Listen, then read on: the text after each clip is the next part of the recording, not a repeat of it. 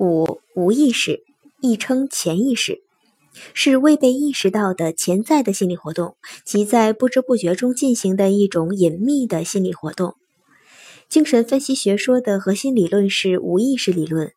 弗洛伊德把人的心理结构分为无意识、潜意识和意识三个部分。后来，弗洛伊德又改用三重人格论，与前面所述的人的心理结构的三部分对应，将人格结构分为本我、自我、超我三个层次。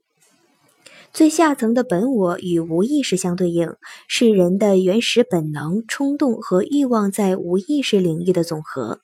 特别是其中的性的欲望。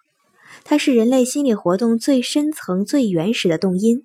中间层的自我代表着理智。遵循现实原则以控制和压抑本能的自由冲动，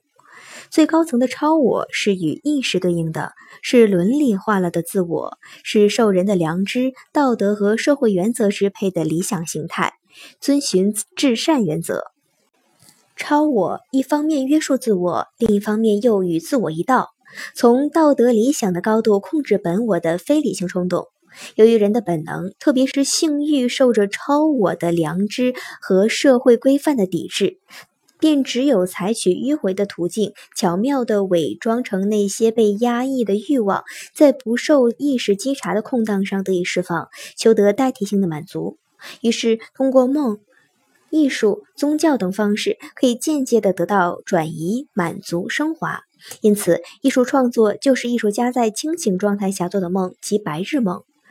艺术作品是用技巧来改变和伪装其白日梦的性质，成为人人都可进入并从中得到替代性满足的对象。威廉·詹姆斯第一个使用了意识流的概念，普鲁斯特、乔伊斯、福克纳等艺术家都不同程度从弗洛伊德的无意识理论中得到了某种启示。